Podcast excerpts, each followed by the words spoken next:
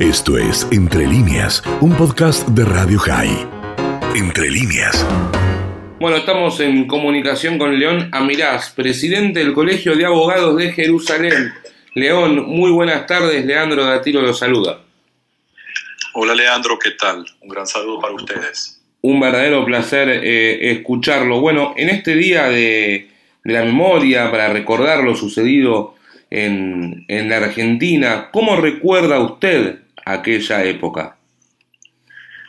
Mira, eh, hoy a la mañana inicié mi día con un emotivo acto que organizó el Keren Kaemet Israel, recordando esos 45 años desde el golpe de Estado.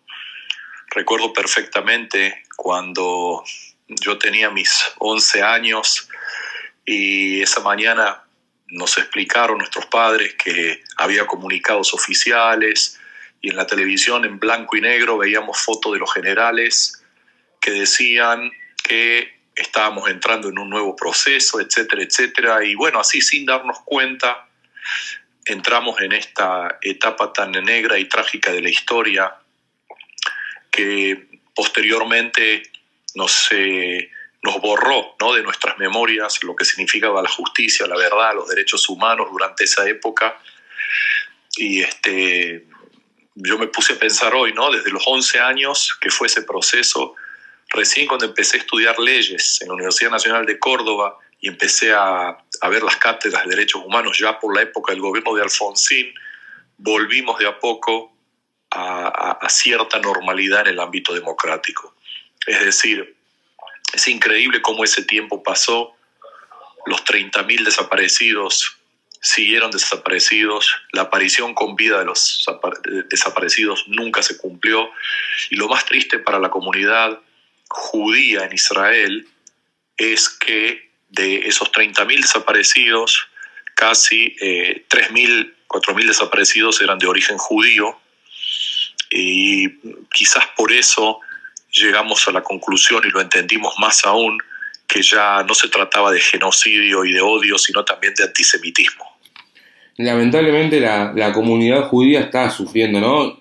Hace históricamente esta persecución, que además en la Argentina, si bien no era una persecución hacia la persona judía, sino era a, a unos jóvenes idealistas, muchos también, como usted dice, eran, eran de la comunidad. Eh, también hubo persecución en esa época a las comunidades en sí, me refiero a los templos, eh, no sé, pongo también como ejemplo la, eh, la AMIA o, algún otro tipo de entidad judía. Mira, eh, sin ninguna duda que la persecución tenía un tinte político y cuando la persona era una persona judía, la ensaña y el odio era mayor. Mira, es el caso digamos, acá en Israel siempre hablamos de la causa Jaimovich, de Alejandro Jaimovich, que su padre Luis y Elena son los fundadores del grupo Memoria de Israel, que ellos lograron escuchar testimonios de una compañera de celda, que ella decía que Alejandra era torturada eh, el doble por ser judía, es decir, había otras personas también detenidas, pero quien recibía el castigo mayor era ella por ser judía. Y lo mismo muchos, muchas personas que lograron dejar de manera rápida Argentina por Montevideo, por Uruguay, venir a Israel y contaban esos recuerdos trágicos de, ese, de esas épocas, ¿no? Eh, en mi caso personal, yo recuerdo todas las historias de la juventud sionista de Córdoba, por ejemplo, claro. que vivían allí, tenían sus grupos, y eh, estamos hablando de, de de, chicos de 15 años, 16 años, ¿no? que ya eran tratados como terroristas porque en, la agenda de teléfonos de, la comunidad judía estaban los nombres, ¿viste? Y detenían a todo el mundo, ¿no?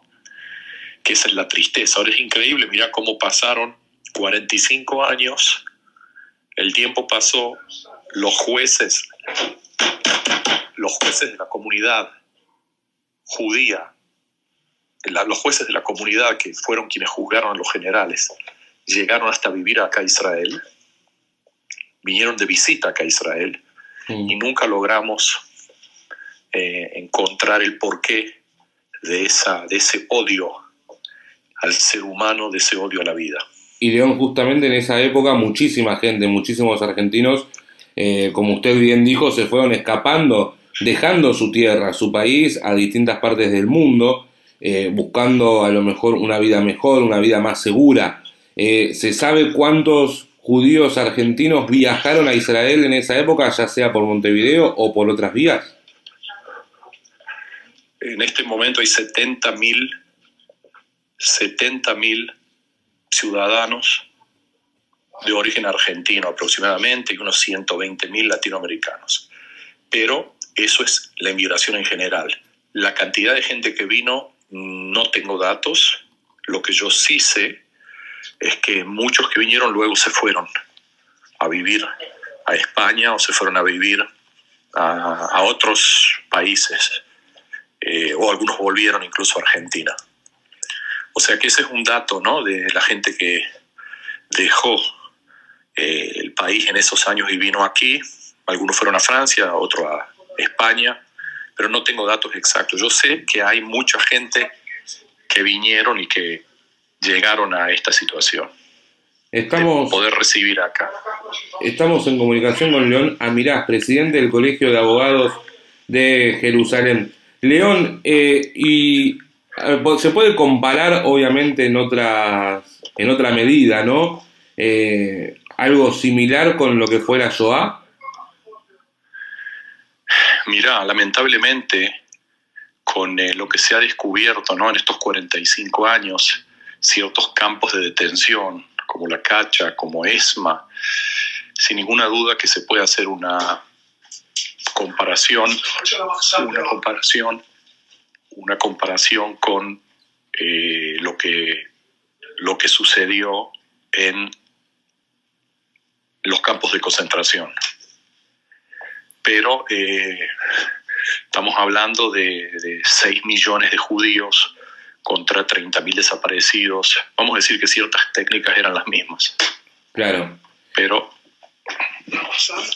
No, no, claro, por eso, eso quería ver más o menos la, similitud, obviamente salvando las distancias de la cantidad de fallecidos y desaparecidos que hubo en estas terribles épocas.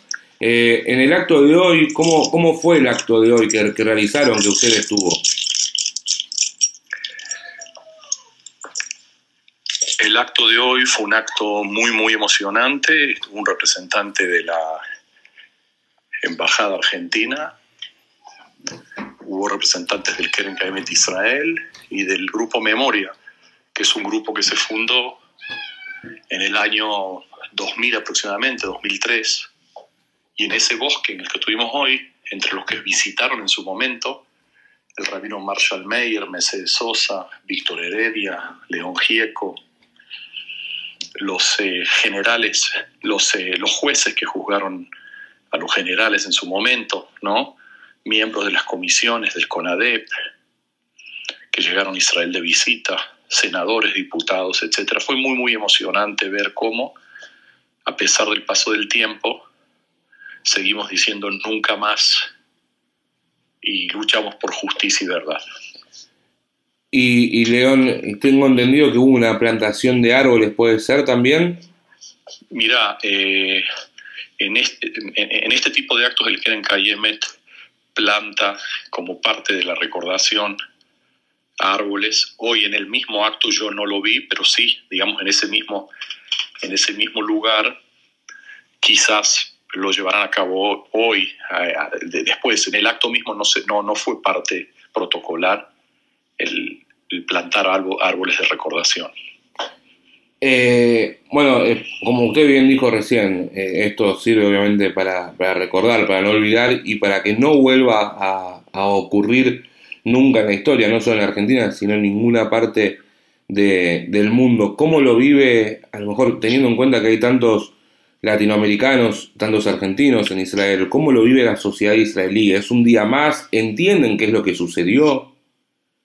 Mira, la sociedad israelí, hasta hace 20 años atrás, 15 años atrás, se hablaba mucho del tema en el Parlamento, en el gobierno. Muchos diputados eh, de la Knesset hablaban del tema. Hoy se habla menos.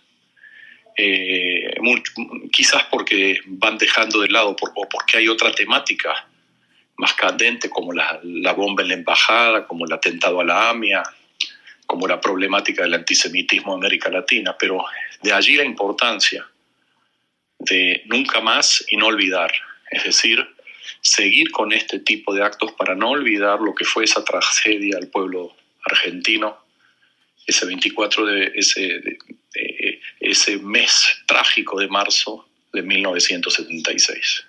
¿Y qué mensaje le podría dejar ya a la distancia? 45 años de aquel terrible 24 de marzo. Eh, ¿Qué mensaje le podría dejar desde Israel a, a la comunidad Argentina, a la gente que nos está oyendo en toda Latinoamérica y en todas partes del mundo? Yo pienso que lo que dice el judaísmo, tzedek, tzedek, tirtov, o justicia, justicia, perseguirás, ese es el mensaje. La justicia es lenta pero llega. Y no dejar de lado, y así como Israel sigue buscando ¿no? a sus asesinos nazis que están en todo el mundo, seguir con esos juicios hasta poder incriminar y detener al último asesino que durante la época del proceso destruyó la vida de jóvenes, mujeres y niños. No frenar y seguir adelante hasta encontrar justicia. Ese debe ser el mensaje, cueste lo que cueste, y a pesar que sea un símbolo, porque muchas de esas personas quizás ya no están, no viven, o algunos son gente anciana, ¿no? Pero seguir adelante, aunque sea gente anciana que puedan ir tras las rejas cumpliendo su pena por haber asesinado a inocentes. Leona Mirás, presidente del Colegio de Abogados de Jerusalén, muchísimas gracias por esta valiosa comunicación con vacunados. Gracias. Esto fue Entre líneas, un podcast de Radio High. Puedes seguir escuchando y compartiendo nuestro contenido en Spotify, nuestro portal radiohigh.com y nuestras redes sociales. Hasta la próxima.